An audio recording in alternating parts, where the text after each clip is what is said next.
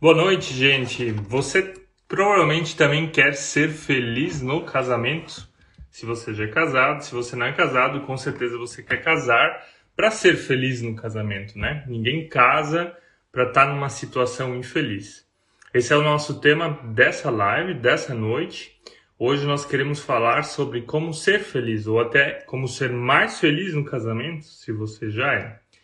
Nessa live de hoje à noite nós vamos ter um convidado especial o nosso convidado dessa noite é o Jonathan Mazzetti. Ele é o administrador do perfil Famílias para um Mundo Melhor e nós vamos estar falando juntos, ou ele vai dar algumas dicas de como a gente pode ter um casamento um pouco mais feliz.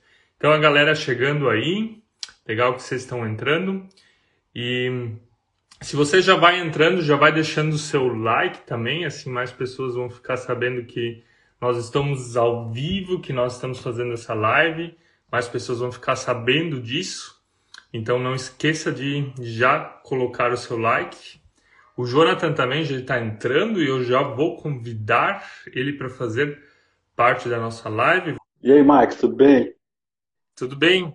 Quer dizer, hoje o meu dia foi bem conturbado, cara. Eu tive uma virose na última noite, mas agora tá, tá melhor.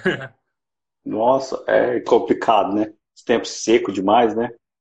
É, os, os nossos filhos, nós temos três meninos, então um deles ganhou a virose, daí passou para o outro, e eu fui o Chegou último no na escala. é Mas assim tá mesmo. bom, você tá melhor? Tô melhor, tô, tô aí para a gente fazer essa live. Eu já falei antes, né? Uh, hoje a Suzy não vai estar junto, às vezes ela tá, às vezes ela não tá, mas ela tá colocando os nossos meninos para dormir. Mas o que importa é que você está aí como convidado e vai nos agregar muito com o conteúdo que você tem, conhecimento que você tem. Ah, obrigado, Marco. Eu agradeço você e a Suzy aí pelo convite. É sempre uma honra poder participar com pessoas que também compartilham né, sobre relacionamento, sobre família. É, e eu gosto muito desse tema. Né, e sempre que eu sou convidado, eu me sinto é, feliz demais e privilegiado por conhecer vocês, né? Eu admiro muito o, o material que vocês têm postado, né? Estamos aí para a gente contribuir e aprender também com vocês aí. Legal. Uh, Jonathan, tu poderia se apresentar um pouco? Fala um pouco de ti, o que que tu faz e tá. para nossa, para os nossos uh, seguidores te conhecerem, saberem o que tu faz.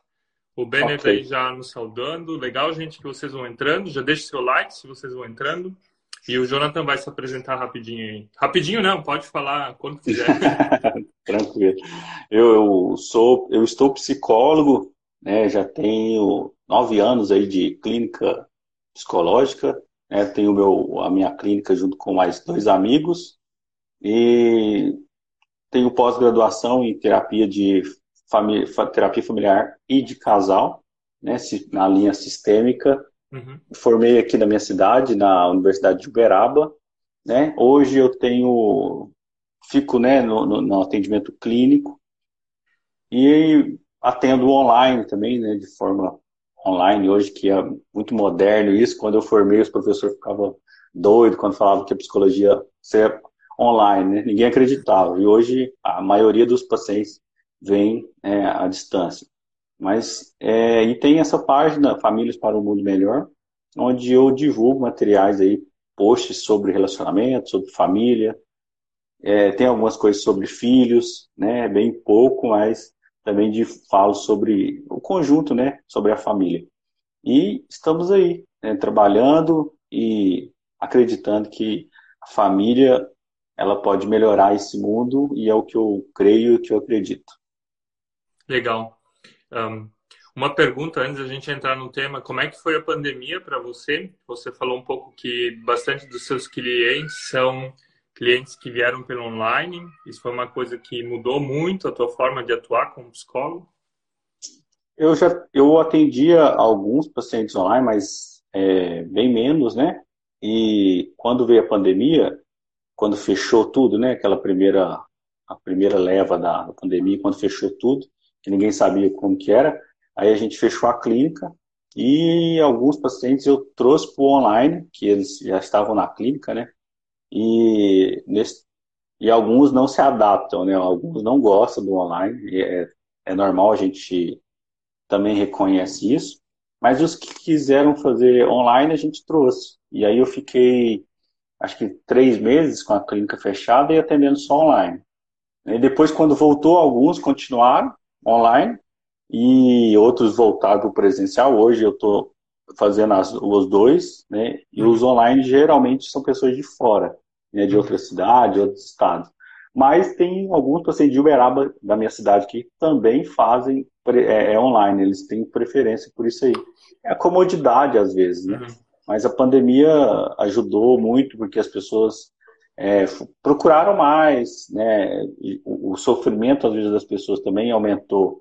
E aí a opção que tinham era online e acabaram gostando e alguns ficaram, né? Então, para mim, foi muito, está sendo muito bom é, profissionalmente, né? porque a gente pode ajudar as pessoas, a gente tem contato com pessoas de estados e cidades diferentes, né? e a gente tem feito esse trabalho aí é, junto com outros profissionais que, e outras páginas que também trabalham esse conteúdo. Legal. o teu conteúdo também é muito muito interessante. A gente chegou nele e pensou, nossa, muito legal o que tu tem produzido, o que tu tem uh, feito. Nós não somos psicólogos, né? Eu sou teólogo, na verdade, estudei teologia e gestão de pessoas, mas a psicologia ela sempre flui para dentro quando você vai falar sobre casamento, sobre relacionamento, né? Porque é o estudo de como é o ser humano. A ideia de hoje é a gente falar um pouco sobre felicidade. O meu filho batendo ali atrás, só um pouquinho. uh, a, ideia, a ideia de hoje é falar sobre felicidade no casamento, né? ou como ser mais feliz no casamento. Eu vi que você fez um post também, já faz um tempinho atrás, sobre isso. E queria te perguntar, então, qual seria assim, uma primeira dica do que de como um casal pode ser feliz no casamento, ou mais feliz se você já é feliz. Entendi. Ó, oh, Marco, o que a gente precisa pensar é que essa questão da felicidade ela é muito relativa, né? não tem uma felicidade absoluta, uma definição de felicidade para todos. Né? Uhum. No relacionamento, quando a gente está feliz, acho que foi até você que postou hoje, né?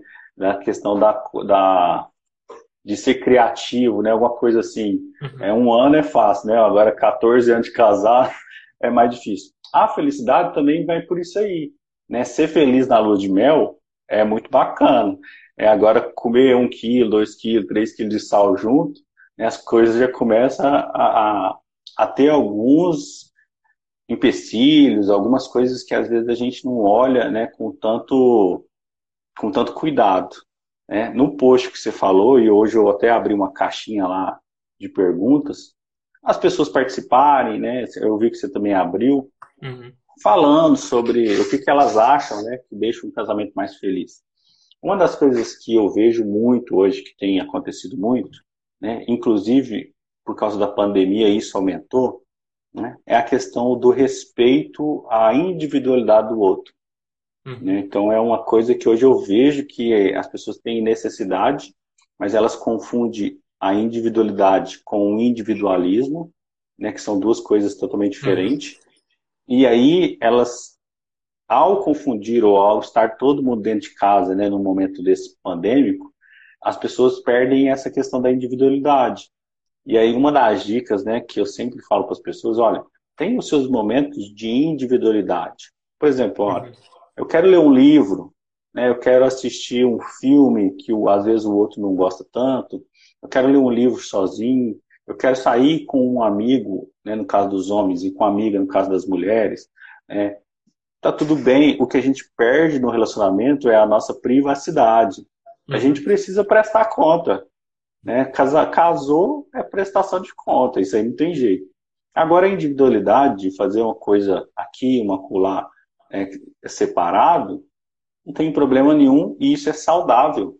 Uhum. Né? E, e, e, o que então, a minha primeira dica é, é a gente entender essa questão da individualidade e separar do individualismo. E usar a criatividade para momentos que, vamos supor, você e, e, e a Suzy tem três filhos, né? Uhum. Como que vai ter individualidade se né, tem as crianças e tá, então a gente precisa ser criativo. Aqui em casa eu sempre uso esse exemplo nas minhas lives porque é bem clássico. Né? Eu não gosto de comida japonesa. A minha esposa gosta. E aí eu vou falar para ela, fala, então você vai comer comida japonesa, eu vou na churrascaria. Não vai funcionar. O que, que a uhum. gente sempre faz? Usa a criatividade. Olha, então vamos em algum lugar que tenha comida japonesa e que sirva carne. E aí a gente sempre vai no mesmo lugar. Mas atende o desejo dos dois, né? Uhum. Exatamente, é. O que que, o que que tu mencionasse ali, é, eu acho que é o desafio do, de um casamento, né? O poste era no sentido de que quando você está na fase de conquistar uma pessoa, você faz de tudo para surpreender ela, né? Se você lembrar da fase de namoro, né? Lembra quando você namorava com seu marido, com a sua esposa? E quando você está casado, você cai para a área do comodismo, né? E o post vem nesse sentido de você todo dia reconquistar a pessoa que você já conquistou uma vez, né? A exemplo daí do filme, como se fosse a primeira vez ali, acontece de que a Lucy, que é a personagem principal, ela sofre um acidente de carro, ela perde a memória dela e o marido dela, então, precisa convencer ela todo dia de novo de que eles eram casados, né? E ela tem que se apaixonar todo dia de novo por ele. E o filme, então, vai indo nessa, nessa direção e ele sempre vai sendo criativo, como tu falou, achando meios para fazer com que ela se apaixone, né? É aquele filme é, é, o como se fosse a primeira vez. Isso é, é esse filme. É, né? Ele é um pouquinho mais velho já, eu acho, deve ter uns 10, 12 anos. Era na minha época de juventude, né? Quando eu já assisti ele também, muito bom. Só pro pessoal aí da live, a Ellen perguntou se vai ficar salvo. Sim, a live vai ficar salva. E para ela ficar salva, vocês também têm que apertar bem forte aí no like para mais pessoas ficarem sabendo que a gente está fazendo essa live. Então, dá o teu like aí. E também compartilha ela com alguém, compartilha com alguém que você acha que seria importante ouvir sobre esse tema, né? Um, queria te perguntar ainda assim, como é que como é que a gente pode ser criativo, né? Nessa tua primeira dica de conseguir ter momentos de individualidade e ainda assim ser um casal, né? Sem perder os mesmos valores, sem perder a mesma direção no casamento, mas ainda assim achar os meus espaços como marido, como esposo quando a gente pensa na questão, vamos, vamos separar aqui, vamos tentar definir né, o que, que é a individualidade e o individualismo. A individualidade, aquilo que eu gosto de fazer, eu sempre vou tentar fazer na companhia do outro, ou pensando no bem-estar do outro também.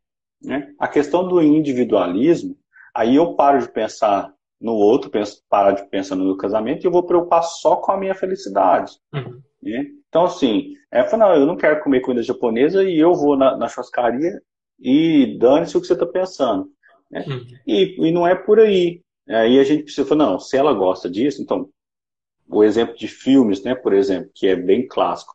O homem gosta, a maioria dos homens gosta de filme de ação, as mulheres uhum. gostam de filme de romance. Aí como que a gente, não, eu vou assistir só um tipo de filme, eu vou assistir só o outro tipo. Então essa questão, às vezes, de pensar, olha, eu gosto disso, mas hoje eu vou abrir mão, né, para a gente assistir, para a gente estar junto ali, a gente usa a criatividade. Vamos assistir alguma coisa que ela goste, mas que a gente esteja junto. Então, a, a usar a criatividade, Marco, a gente precisa. É, é, cada um vai ter um tipo de criatividade, mas é, é ser, pensar assim: olha, então eu quero ir para um lado, eu quero ir para o outro. Então, como que a gente faz para ir para um caminho só e dar certo uhum. as coisas? Então, é, homens, geralmente os homens gostam de trocar de carro uma vez por ano, as mulheres se preocupam muito com a casa. É? Uhum. Então, assim, como que a gente faz isso? Senta, a gente faz planos, fala, então vamos fazer uma coisa agora, uma coisa depois. Tem as crianças, às vezes tem que abrir mão, né? Os pais abrem muito mão por causa das crianças. Então, tudo isso é criatividade. Eu tinha um, um professor meu, que eu gosto muito né, das lives dele também, e aí ele fala, rapaz, nessa pandemia eu aprendi química com a minha esposa, eu aprendi mecânica, né? E aí ele vai falando, mesmo Catito o nome dele. Foi como assim você aprendeu química? Ó, agora eu sei que a que boa, por exemplo, mancha roupa, Né? Eu sei que o sabão em pó tem que colocar antes do amaciante. Para o homem é um desafio isso aí, né? É, então, ele está usando a criatividade e, e namorando, né? que aí fala assim, não, enquanto isso ela vai me ensinando, aí nós vamos namorando. E foi, então tem que ser criativo nesse, nesses detalhes aí. Eu conheço o Catito também, tá? Não pessoalmente, mas já li coisas dele, sim. Ah, o Catito foi meu professor na pós-graduação. É excelente também, né? E gosto muito dos livros dele, tem muitos aqui. E é muito fera, é verdade. Você é do Sul? Eu sou do Sul, é. Nós somos da região de Blumenau, Santa Catarina. Agora estamos morando numa cidadezinha do lado de Blumenau, ela se chama Rio dos Cedros, na verdade, ela é bem pequena, né? Mas é a região de Blumenau, talvez Blumenau é mais conhecido. Bacana. É, Blumenau é. já ouvi falar. Isso. Mas estávamos morando na Alemanha, faz agora três semanas que voltamos ao Brasil, então estamos nos readaptando à nossa pátria. Ó, oh, recente então, é. é. É, sabe, isso que tu falou para nós, por exemplo, nessa fase de casais com filhos, é um desafio bem grande, né? Quando veio agora o nosso terceiro filho, nós percebemos uma mudança muito mais forte do que quando veio o primeiro ou o segundo, né? Mas muitos casais uhum. entram em crise quando quando vem o filho, né? Porque muda a rotina, muda o dia a dia, muda essas coisas, então se tem que achar, digamos assim, caminhos, né? Caminhos para ter individualidade, né? Algo que para mim é importante, por exemplo, é poder correr, poder fazer algum esporte, né?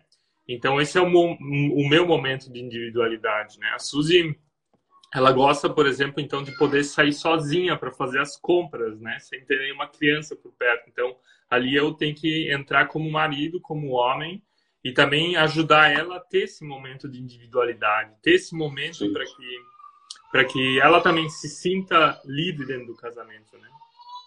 Exatamente. E o tanto que isso é importante, né, Marco? Porque assim, se a gente não, não percebe isso, e é uma das dicas que eu fiz no post, né? A gente preocupar com o dia a dia do nosso, da nossa companheira, ou né, do, do cônjuge. Porque se ela gosta de fazer as compras sozinha e você não se importa com isso, é, é, é, é como se a gente não estivesse importando com os sentimentos dela.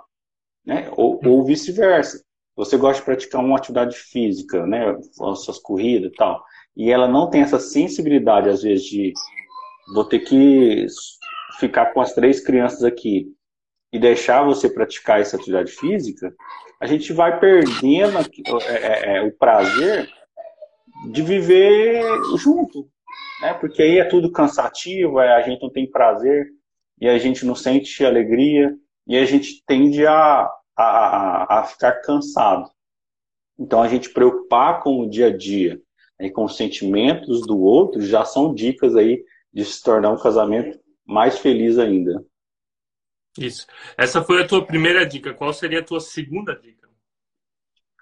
A segunda dica, a gente falou né, dessa questão da, da individualidade, né, encontrar coisas em comum também é interessante né, apesar das individualidades, a gente descobrir coisas que a gente gosta de fazer juntos. Né? Então, ó, assistir filme, vamos. E aí entra aqui muita linguagem do amor. Né? Vocês já devem ter lido o livro, As Sim. Cinco Linguagens do Amor. Quando a gente, então, é, descobre, sim, se a gente não fala a mesma linguagem de amor, o interessante é, então, qual é alguma coisa que a gente faça juntos, mas com a linguagem diferente, para a gente é, ter essa conexão. Eu sempre uso o modelo do cafezinho, né, nas cinco linguagens do amor. Então, por exemplo, um fala a palavra de afirmação e o outro ato de serviço. Então, tomar o café, os dois gostam, mas com a linguagem, o que, que você pode fazer? A palavra de afirmação. Nossa, que café gostoso! Adorei o seu café. Obrigado pelo seu café. Né? E o outro, que é ato de serviço, olha, trouxe um café para você fiz um café. Então, o ato de tomar café, que os dois gostam, pode se falar na mesma língua, e aí as línguas diferentes, e aí ajudar um ao outro a se completarem. Esse, esse exemplo é muito bom, nunca tinha ouvido falar de que existe algo que, que une as linguagens do amor como, como um cafezinho, né? Pode ser um presente, pode ser a linguagem uh, do serviço, pode ser um tempo que vocês passam junto, né? Pode ser um, um chamego, né? Um carinho tomando, tomando café, né? Então, é, eu tenho até as, as linguagens do, é, do cafezinho tem isso. Você traz um presente de café, né? Ou, por exemplo, o toque, né? Como você vai tomar café? Qual que é, como você vai praticar a linguagem do toque tomando café? Né? Então, você toma café e abraça, alisa o outro, faz um cafuné. Uhum. Então, tem que ser criatividade, tá vendo? A gente vai entrando nessas áreas aí. E se agora tu falou duas coisas bem importantes, né? Na verdade, o primeiro tem a ver com a individualidade, né? De cada um ter o seu o seu tempo de poder respirar para fora do relacionamento, voltar com mais energia. E o segundo, na verdade, tem a ver com ter algo em comum, né? Você tem que ter individualidade, Sim. mas também tem que ter coisas em comum, né? De olhar para dentro do outro, de ter os mesmos uh, sonhos, talvez os mesmos objetivos, entender a linguagem do amor do outro, como tu mencionasse, né? Um, o que, que, mais seria uma terceira dica? Ah, eu, eu, eu acho muito importante, e as pessoas que a gente abre as caixinhas até falou muito na questão da reciprocidade, né? Uhum. Que lá no meu post eu falo sobre aprender a retribuir as coisas. Né? A reciprocidade no, no relacionamento, ela é de suma importância. Porque eu falo muito para as pessoas que, olha, só o amor não sustenta o relacionamento. Não adianta você só amar a pessoa. Você tem que ter respeito, você tem que ter carinho, e aí tem que ter reciprocidade.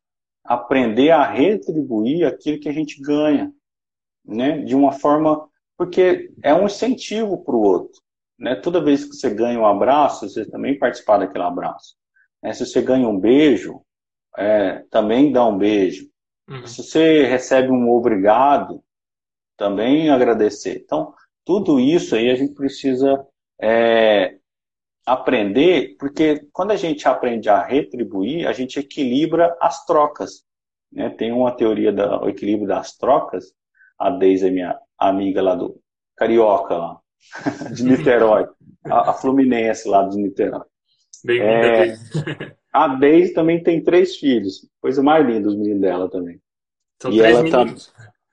Não, são dois meninos e uma menininha, mais, ah, a mais nova. E ela é educadora também, trabalha com. Tem um conteúdo muito bacana. Fala sobre temperamento, sobre é, educando, educando para o bem, alguma coisa assim, que ela mudou recentemente o nome da página dela. Ah, vou dar uma olhadinha depois, né? É muito bacana, compensa, o material dela é bacana. Então, essa questão de equilibrar as trocas, a gente aprende a retribuir, então a gente dá amor e a gente recebe amor. A gente dá amor e a gente recebe amor. Então, isso é, é, é bacana. E esse equilíbrio, né, faz a gente ficar simétrico. A gente não tem um desequilíbrio e às vezes rompe essas relações. Então, essa aí é mais uma dica aí que a gente pode ter. Deixa eu puxar, puxar um pouco para minha área, né? Eu sou, sou teólogo e na verdade um princípio, um princípio bíblico é de que Deus ama primeiro para que o ser humano perceba de que ele é importante, de que ele é amado e depois vem o amor do ser humano, né? Esse, esse princípio de você você dar amor e receber amor dessa reciprocidade, ele, ele também é um princípio bíblico, né, que, que ele acontece, né? O amor, o ser humano percebe por meio do amor de Deus de que ele é uma, uma criatura especial, de que ele é a imagem e semelhança do Criador, né? Queria puxar um pouco para a bola para o meu lado. Não, mas é, é bacana porque a gente ama a Deus porque ele nos amou primeiro, né? E ele que nos apresentou esse esse sentimento tão nobre, né? Que é o amor. é bacana. E os dois mandamentos, sempre, o primeiro e o segundo mandamento é, é amor, né? É amar a Deus sobre todas as coisas e o próximo como a ti mesmo. Então não tem como fugir, não. Exatamente. E na, na raiz da, da palavra amor, ali na Bíblia, a raiz desse amor, ele é bem diferente da, do amor que nós normalmente temos entre marido e esposa, né? Que é um amor se, se, diria no grego o amor erótico, o amor que, que tem a ver com a paixão, né? Que tem a ver com o sentimento uhum. forte. Mas o amor de Deus, ele não tem a ver com o sentimento primeiro. O amor de Deus, ele tem a ver com uma decisão, né? Deus decide amar a humanidade, né? Por exemplo, quando, quando Jesus está lá perto para morrer na cruz, ele diz: Meu Deus, meu Deus, por que que tu me abandonaste? mas que seja feita a tua vontade.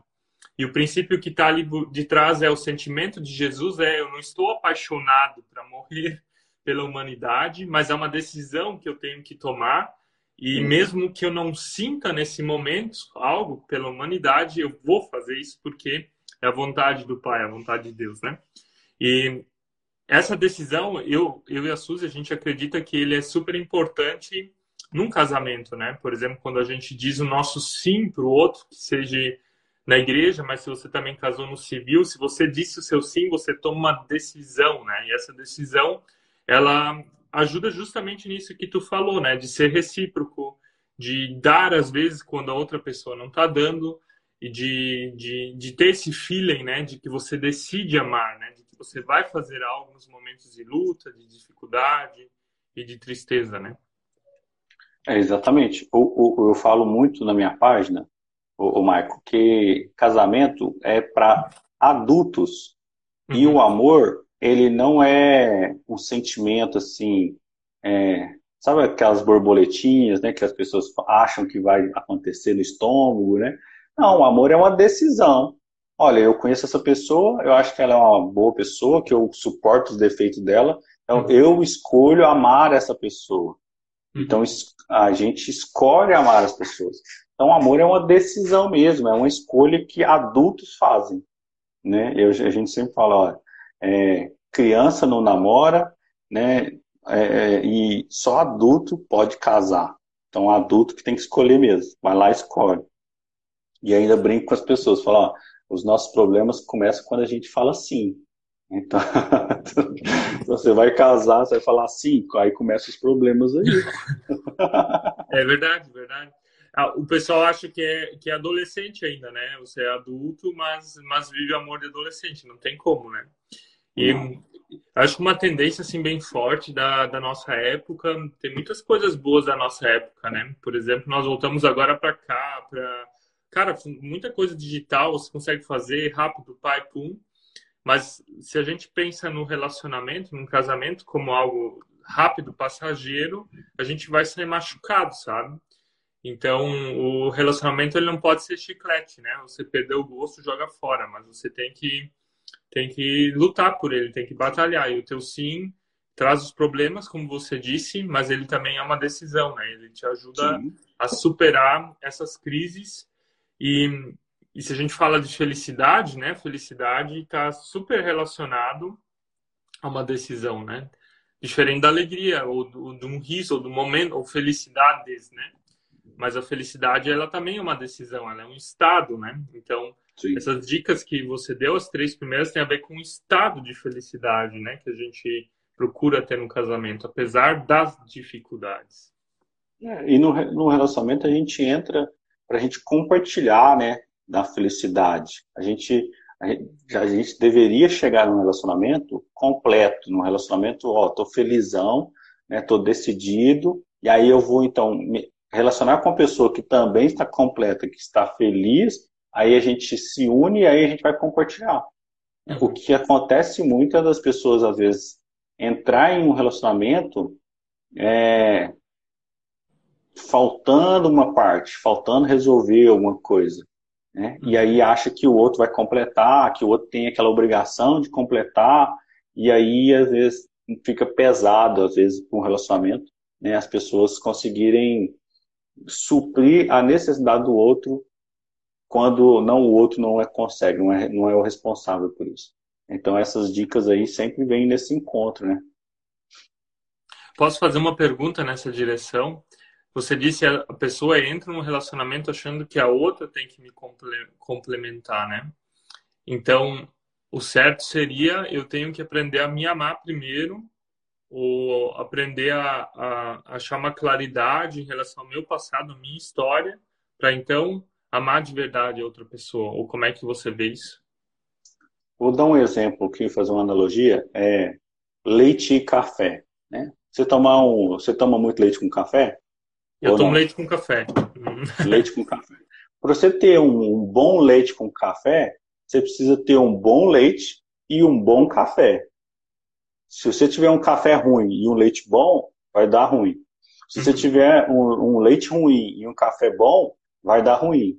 Assim uhum. é a gente. Se a gente chega no relacionamento, um bem resolvido, o cara fez terapia, né, foi lá, a família, resolveu os problemas tudo, beleza. O outro chega com um punhado de problemas, vai relacionar. Qual que é a proporção, qual que é a probabilidade disso dar certo? É, é, é muito mais difícil. Pode ser que o outro aprenda, que vai desenvolver, mas inicialmente fica pesado para uma das, uma das situações. Então, o ideal é a gente ter esse autoconhecimento. É uma das coisas que as pessoas até falaram lá. Ó, quando eu tenho um autoconhecimento, quando eu sei aquilo que eu sou, como resolvo os meus problemas, eu chego no outro relacionamento sem criar muita expectativa. Eu chego no relacionamento sabendo o meu espaço e o espaço do outro. Uhum. Né? Então, essas aí já são dicas para a gente ser mais feliz no casamento. Essa semana, semana passada, na verdade, eu terminei de ler um livro que falava sobre inteligência emocional e ele fala exatamente isso que tu falou, né? De que eu tenho que aprender primeiro a lidar com as minhas emoções, é, aceitar elas como elas são, a gerenciar, ou gerir elas, né? Não tem como acabar com as emoções negativas, mas quando eu sei fazer isso, eu também tenho empatia. Né? Eu consigo me colocar no lugar do meu próximo, né? Eu consigo sentir o que, que a outra pessoa sente. E se puxar isso para o casamento, é o que tu falou do café com leite, né? Eu tenho que também ser um leite, um café de qualidade, esperando também que minha esposa ou meu marido tenha, é. tenha qualidade, não, não seja o, o de de 1,99 a gente diria uns anos atrás. Um pouco fora dos gírias do Brasil, mas... mas é por aí. O, o, o... que que era? Então, eu ia falar um negócio desse. Fugiu, que depois eu lembro. Eu vou dar ah, um spoiler. As, as, as, pessoas, às vezes, né, é, têm uma falsa ilusão que vai achar metade da laranja dela. Né? E não existe isso. A gente já chega inteiro no relacionamento. A gente precisa chegar inteiro. Né? E aí a gente vai se complementando. É diferente de completar. Né? Uhum. Era isso. Eu, eu, ia dar, eu ia dar o spoiler agora para a quarta dica, que tem a ver com, com que Deus nos deu uma boca e dois ouvidos, né? Então, uma dica para ser feliz seria a quarta agora, de um, aprender a escutar mais. Se tu pudesse falar um pouco mais sobre isso. É, o, o, hoje a gente a gente tem a mania de ouvir para a gente responder e não para compreender as pessoas. Né? Em um relacionamento, quando a gente aprende a ouvir e processar aquilo que a gente está ouvindo, a gente tem mais resolutividade ao falar. Né? Porque se a gente. É, o que, que acontece? A empatia também entra nisso. Eu ouço aquilo, aí eu, eu, eu processo isso na minha cabeça, e aí eu tento me colocar no lugar do outro. Por que, que o outro está falando isso para mim? Por que, que isso é necessário para ele? Qual que é o sentimento? E tentar descobrir qual que é o sentimento que está por trás dessa fala, ou desse gesto, ou dessa ação. Uhum. Se eu processo tudo isso, e aí só depois eu vou responder, a possibilidade da gente machucar o outro é muito pequena. Uhum. A, poss a possibilidade, a probabilidade de, de a gente brigar é muito pequena, porque a gente processou. Se eu não compreendi, ou se eu tenho dúvida naquilo que a pessoa está comunicando, olha, então para e pergunta para a pessoa: olha, o que eu entendi é isso mesmo? É isso que você está querendo me dizer? Né? Porque uma das coisas que hoje mais dá separações, ô Marco, ainda nos relacionamentos, é uma comunicação danificada, é uma má uhum. comunicação. Porque as pessoas falam assim, ah, mas ele não, ele não, não se comunica. Ele comunica. Todos nós comunicamos de várias formas. Só que a gente, às vezes, se comunica de uma forma é, conturbada, de uma forma poluída, e aí as pessoas acabam distorcendo aquilo que a gente gostaria de falar. Então, a gente tem dois ouvidos e uma boca para a gente ouvir mais e falar menos. Uhum. Uhum. O, que, que atrapalha a comunicação? Na, na tua opinião, o que, que são ruídos de comunicação que fazem com que casais não achem ou não consigam se colocar no lugar do outro ou ter essa empatia suficiente de ouvir?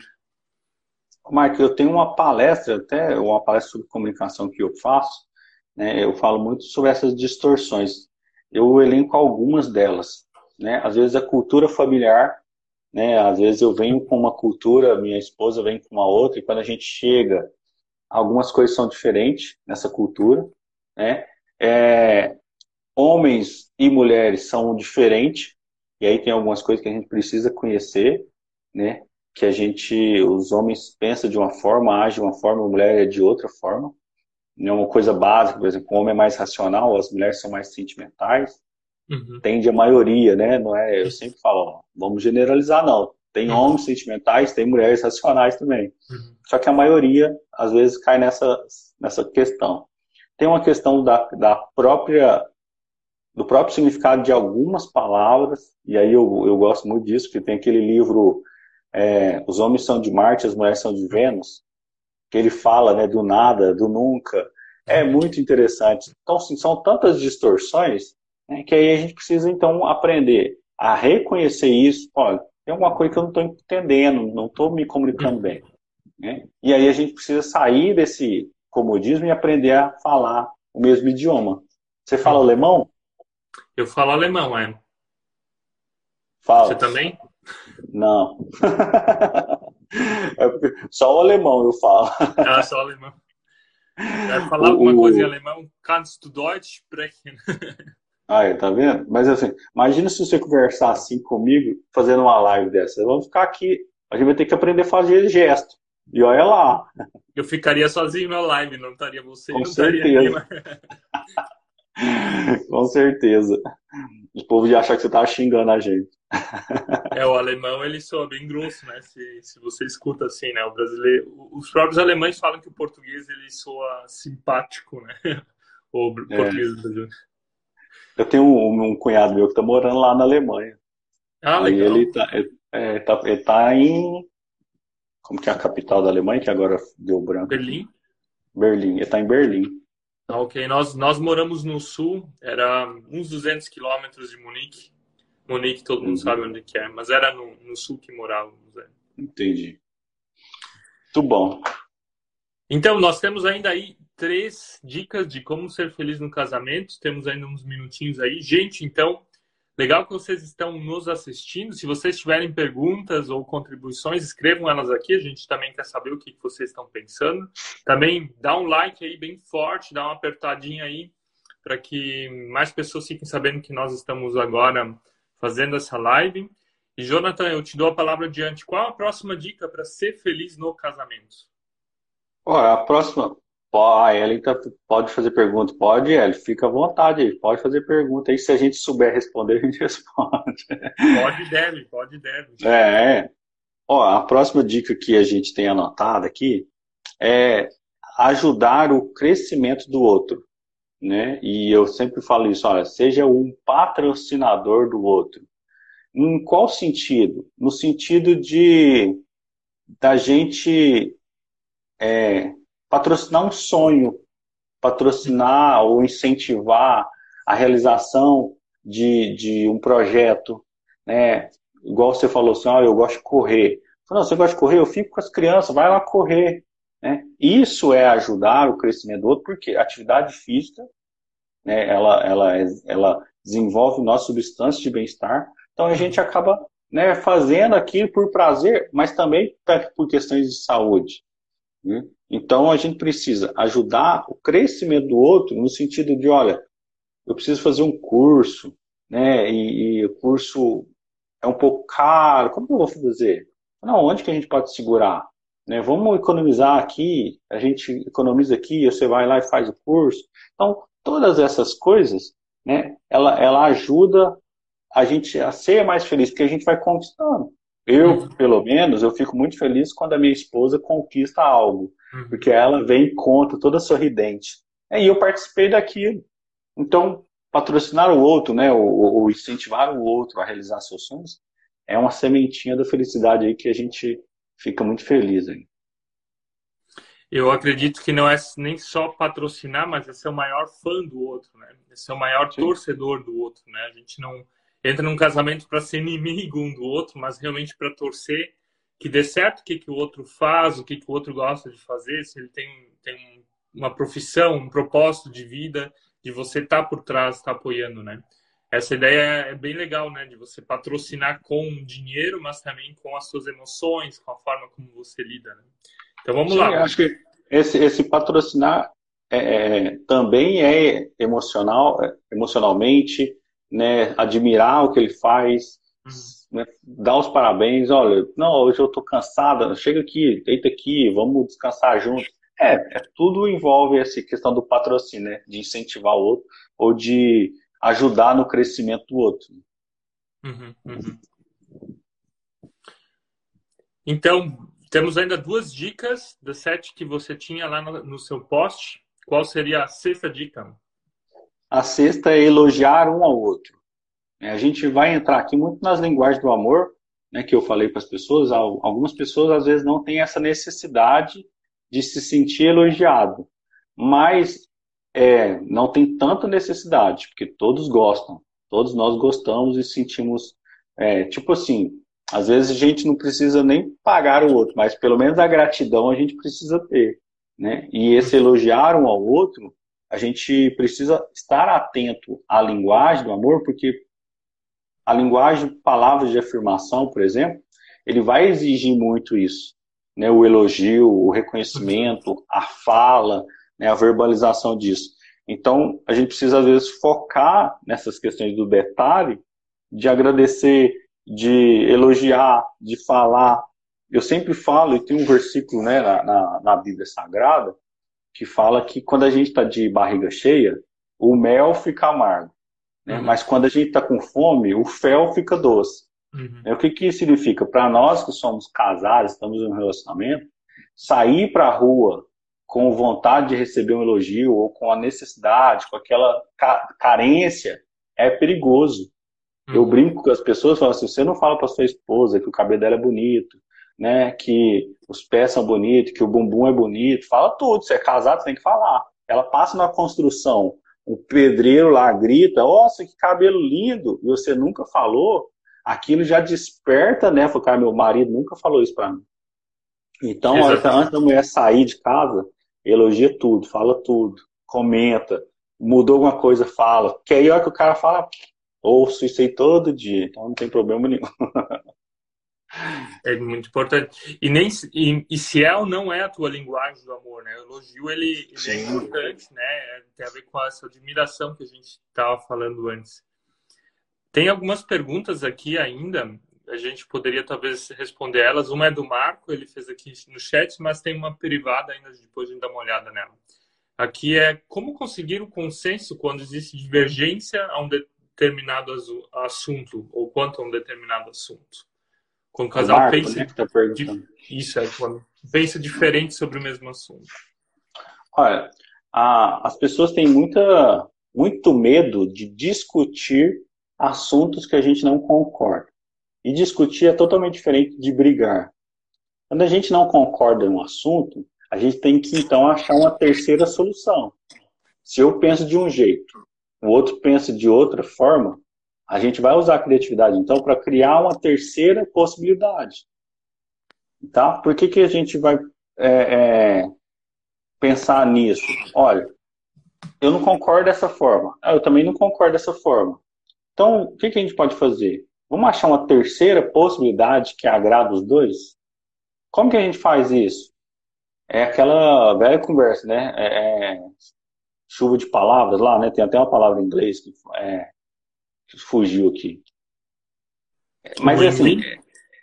Não, é uma outra palavra. Não sei o que, storm. É, é, chuva de ideias, alguma coisa assim. Mas é a gente jogar ao ar possibilidades. Né? Jogar a, a, ali na conversa, na discussão saudável, entender um ao outro. Por que, que você pensa assim? Por que, que eu penso assim? Isso não tem problema. As pessoas têm dificuldade de, de, de discutir ideias.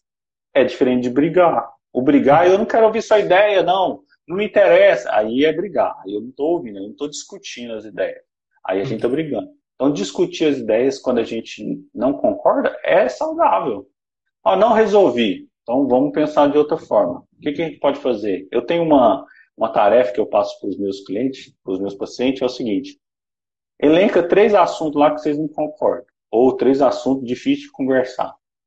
Tira 15 minutos primeiro. Aí um vai falar sobre a visão dele sobre aquele assunto. Então você tem 15 minutos para explanar sobre o assunto. Fala lá, 15 minutos, marcado o relógio. E o outro fica ouvindo. Falou? Falei. Então, dá agora, o outro tem 10 minutos para fazer um resumo daquilo que ele ouviu. E aí o outro vai então resumir ou vai né, sintetizar aquilo que ele ouviu. Sintetizou, devolve a palavra para o outro. E o outro tem cinco minutos para corrigir alguma distorção do que ele entendeu. Ah, Jonathan, e aí a gente resolveu? Não. Aí a gente passa, descansa. No outro dia, a gente vai para o segundo tópico, fala 15, 10 e 5. A gente conversa sobre aquilo e ouve. Lembra que a gente falou né, em uhum. uma do, do, do, dos conselhos? Ouvir é melhor do que falar. Tá? Então a gente precisa ouvir, amadurecer isso para depois a gente então tentar resolver, achar uma terceira via aí. Eu queria complementar isso que tu fala da terceira via. Tem um livro, eu até puxei ele aqui da minha estante, talvez você já deve ter ouvido falar, está espelhado agora, Os Sete Hábitos das Pessoas Altamente Eficazes. E ali ele fala do win-win, que é o ganha-ganha, né? Numa, num, num, momento onde duas pessoas têm desavença quanto a um assunto. O que, que é o win-win, ou ganha-ganha, né? Uh, você tem um assunto de divergência e cada um vai ter que ceder alguma coisa para que os dois saiam ganhando, né? Num casamento não pode ser só que um ganhe e o outro perde, ou que o outro ganha e o outro perde, porque senão os dois estão perdendo. Mas de cada um ceder um pouco, a gente fala de construir pontes, né? A ponte uhum. ela vai construir, sendo construída de cada lado. Você vai ter que abrir mão de alguma coisa, ele ou ela vão ter que abrir mão de alguma coisa, e assim existe um win-win, existe um ganha-ganha, né? E isso é essa terceira via que você falou, né? De achar uma solução em comum, onde os dois vão talvez sair confortáveis, né? Exatamente. Tem, mais algumas perguntas aqui ou contribuições. A outra contribuição é aqui do das perguntas. Um, alguém ainda disse um, eu me eu sinto que meu esposo e eu estamos muito distantes, que o nosso amor está esfriando depois que tive o segundo filho, fiquei desanimada em tudo no meu relacionamento. A mesma pessoa falando. O que, que a gente poderia estar tá falando para ela aí? Ó, você quer falar aí? Você tem essa experiência no, no, de ter filhos? Tem alguma receita aí? Olha, a gente não fala do, do, da perfeição de criar filhos, né? Se vocês escutaram os nossos filhos berrando ali ao horário de eles dormir, agora estão um pouquinho mais quietos. Mas os filhos, eles realmente mudam um casamento. Eles mudam muito pelo fato de que você perde muito da sua, digamos assim, independência, né? Do teu tempo, da tua liberdade. Esses são lados negativos de se ter filhos. E do lado positivo, é claro que você amadurece com filhos, né? Você como homem, você como mulher, você, vocês amadurecem. O que para nós ajuda muito na questão dos filhos é que tem uma rotina clara, uma rotina determinada, porque essa rotina clara e determinada, ela também nos dá os espaços livres de nós como casal podermos fazer algo, de nós podermos nos sintonizar e do amor dar uma esquentada de novo. O que, que é para nós uma rotina clara? Por exemplo, os nossos filhos eles vão dormir às sete e meia, às oito horas da noite, até seis, sete da manhã. Isso é uma coisa clara que nós temos. Ou eles têm uma soneca da tarde, né? O mais velho já não faz mais. Então, pelo fato de eles terem uma rotina de dormir, de ter as suas refeições, isso também nos dá a liberdade de ter um tempo só para nós como casal, por exemplo, depois das oito da noite, né? Então a gente tem esse período para conversar, para fazer algo. Algo que nos ajuda também na questão dos filhos é ter agora um dos motivos que nos levou de volta ao Brasil é ter a família de novo um pouco por perto, né?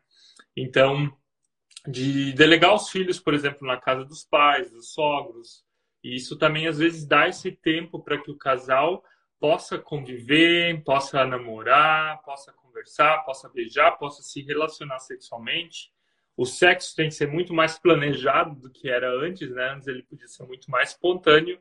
Então são coisas que vocês têm que ter rotina. Rotina, ela ajuda a a ter esses momentos do, do amor não estar tá esfriando, né?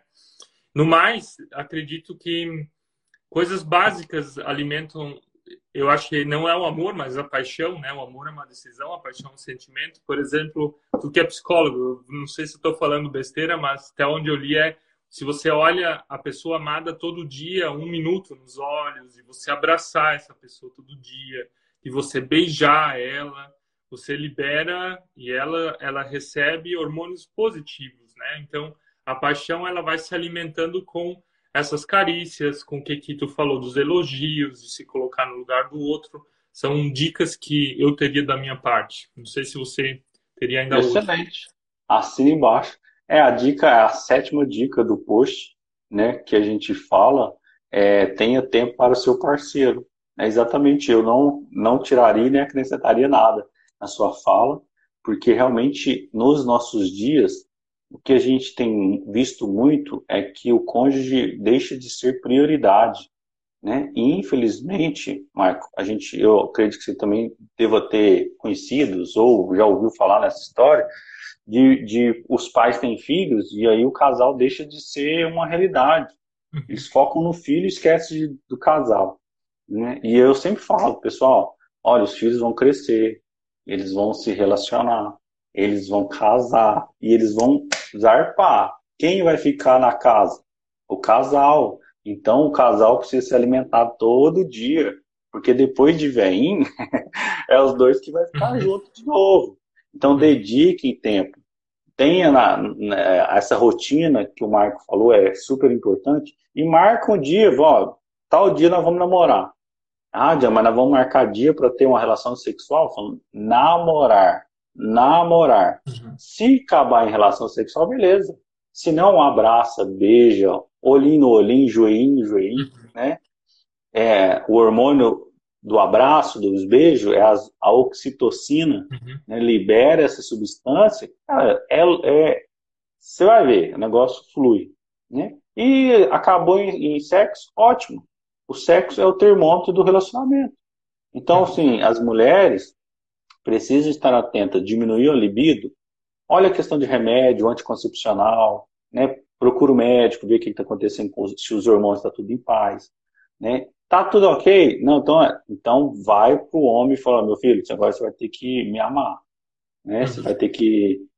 O, o, o sexo começa na cozinha, e os homens têm que ter isso em mente, tem que aprender, né? As mulheres é igual fogão a lenha, tem que começar cedo, dar uma aquecida. Não adianta você chegar e querer funcionar igual micro-ondas, não, porque não vai funcionar. Tá? Então tem que ir aquecendo aí. Então, eu acho que a sétima dica é essa, né? Tenha tempo para o seu parceiro aí. Ó, é, ela, mais uma grande aí. Ela, ela, na verdade, resume tudo isso aí que tu falou. Cara, entrou um monte de perguntas aqui, o nosso tempo está quase terminando, né? Ficou bom agora no final, ficou bom. uh, Alguém perguntou ainda, eu vou, vou mencionar bem rápido, talvez a gente pode dar respostas rápidas, claro, não dá para dar tudo rápido, mas alguém perguntou ainda aqui, eu acho que foi a Ellen, como ter mais empatia no relacionamento. E nas perguntas privadas aqui, alguém ainda perguntou uh, como melhorar, então, essa comunicação, né? Tu falou antes de comunicação, mas no sentido de que a mulher falou de que eles não tinham nenhuma nenhuma comunicação, né? Não sei, eu coloquei as perguntas aqui, eu não sei, estou meio perdido aqui no meu. Apareceu uma aqui, alguma coisa, diálogo, confiança e fidelidade, que tá. Eu acho que isso era, era a resposta lá dos stories, né? Ah, Mas tá. a, a, acho a... que é nessa, nessa bolinha que tem uma interrogaçãozinha que aparece. Tá. Já sumiu, é, já. A pergunta é aqui, então, o que, o que fazer uh, ah, para ter mais empatia? Essa seria uma outra pergunta. E outra é como melhorar a comunicação com o marido. Ah, as duas se resumem a mesma, né? Então, assim, se você melhora a comunicação, automaticamente melhora a empatia. A empatia é se colocar no lugar do outro, né, com a experiência que o outro tem. Então, olha, por que, que ele deixa o chinelo na sala? Por que, que ele deixa a botina na sala? Por que, que ele deixa a toalha na cama? É muito fácil a gente ir lá e brigar, mas a gente já perguntou por que, que ele faz isso? Uhum. Porque tem um motivo. Às vezes na casa dele, ele deixava e a mãe pegava sem reclamar. Só que se isso te cansa, fala para ele, olha, a atitude de deixar a toalha em cima da cama me incomoda, me deixa triste, me faz muito mal. você poderia me ajudar colocando a toalha pendurada no banheiro? Eu ficaria muito feliz sobre isso. Isso é empatia. Melhorar a comunicação é falar dos nossos sentimentos. Entendeu? Então, um completa o outro. Se eu melhoro a minha comunicação, em vez de eu acusar o outro, eu falo do outro, a atitude que ele teve e o sentimento que aquilo me brotou. Porque aí o outro não vai revidar, entendeu? O outro fala, nossa, ela, ela fica triste por causa disso, então, se eu estou no relacionamento para fazer ela feliz, então eu não vou fazer mais. Uhum. Mas tem que falar, ok? Uma última pergunta ainda. O, qual estratégia usar para recomeçar um relacionamento que tá que não está feliz, que está triste, que está com dificuldade? Olha, é, a questão é sentar e ver o que está acontecendo. É ser muito claro, é ser transparente um com o outro. E se isso não for possível fazer juntos, é procurar ajuda profissional. Né? Uhum. Porque às vezes já tentaram tantas coisas e não acham um caminho, não sabe por onde começar. A ajuda profissional é, é, um, é, um, é o pontapé. Porque às vezes falo, ó, o, o, profissional vai analisar tudo isso e vai te dar caminhos para a gente começar. É, o ideal é, é, reconhecer que necessitam de ajuda ou que, na, que não, alguma coisa não está boa, e aí a gente então mudar isso. Fala, então não está bom, o que, que a gente pode fazer? A gente já tentou isso, a gente já tentou aquilo, vamos tentar alguma outra coisa? E aí tentar achar um caminho diferente dos que já foram tentados. Uhum. Legal. Eu ainda diria nisso, as mudanças a gente espera da outra pessoa, né? Mas elas sempre deveriam começar com a gente, né? Com, com as nossas Sim. emoções, né? De, de ver o que que eu tô errando, né? Qual a minha parte de erro dentro de toda a história, porque eu acredito que sempre é os dois que, que tem alguma parcela de erro, né? Então, começa contigo e eu acredito que a outra pessoa ela vai perceber em ti também a mudança, né? Sim. A gente gasta muito mais energia tentando mudar o outro do que mudando as nossas próprias atitudes. E às vezes é uma energia tola, né? Porque às uhum. vezes a gente não consegue mudar o outro. Jonathan, muito obrigado pelas suas dicas. Ah, essa live foi bem legal. Eu acho que foi bem, bem cabeça, bem cabeça com tudo que tu trouxe, o conteúdo que você tem. E com certeza uma, você está ajudando um monte de pessoas, um monte de casais, um monte de famílias a serem mais felizes na terapia que fazem contigo, mas também com o teu conteúdo no Instagram, nas redes sociais. Tu tens uma última palavra para a gente estar tá terminando essa live, alguma coisa que você gostaria de colocar nos nossos corações ainda? Ah, primeiro eu gostaria de agradecer, Marco, e também a Suzy pelo convite, parabenizar pelo trabalho que vocês também fazem, né? E para as pessoas, eu sempre digo que, olha, o óbvio precisa ser dito. Né? As pessoas às vezes falam, ah, mas isso está na cara, né? isso tá. É, é, ele não faz porque não quer. Fala, se você quer que faça, se você quer que aquilo funcione, fale, verbalize, tá? Relacionamento de adultos, nós somos iguais. A gente precisa sentar e a gente precisa resolver os problemas. Ficar emburrado, achar que o outro é que precisa mudar, achar que casamento é, é coisa banal, tudo isso impede da gente ter um relacionamento feliz e duradouro. Então, seja o primeiro a dar o braço a torcer, seja o primeiro a lutar pelo seu casamento, que vale a pena. Tá? Nenhum sucesso justifica o fracasso de um casamento. É isso aí. Eu agradeço imensamente o convite né, e fico à disposição caso alguém precise. Isso travou, travou o áudio, não entendi a tua última frase. É, eu não fico, eu falei que eu fico à disposição aí, ah, caso certo. alguém precise ou necessite, no direct, alguma coisa aí, pode mandar pergunta lá que a gente responde. Beleza. Eu te agradeço, eu agradeço cada um de vocês que esteve até o final aqui. Muito legal que vocês acompanharam. Se vocês gostaram dessa live, faz um print dela ainda ou recompartilha depois que ele tiver postado lá no nosso GTV para que mais pessoas fiquem sabendo desse conteúdo, do que foi falado. Assim vocês nos ajudam e ajudam outras pessoas, abençoam a vida de outras pessoas, para que elas também tenham casamentos mais felizes.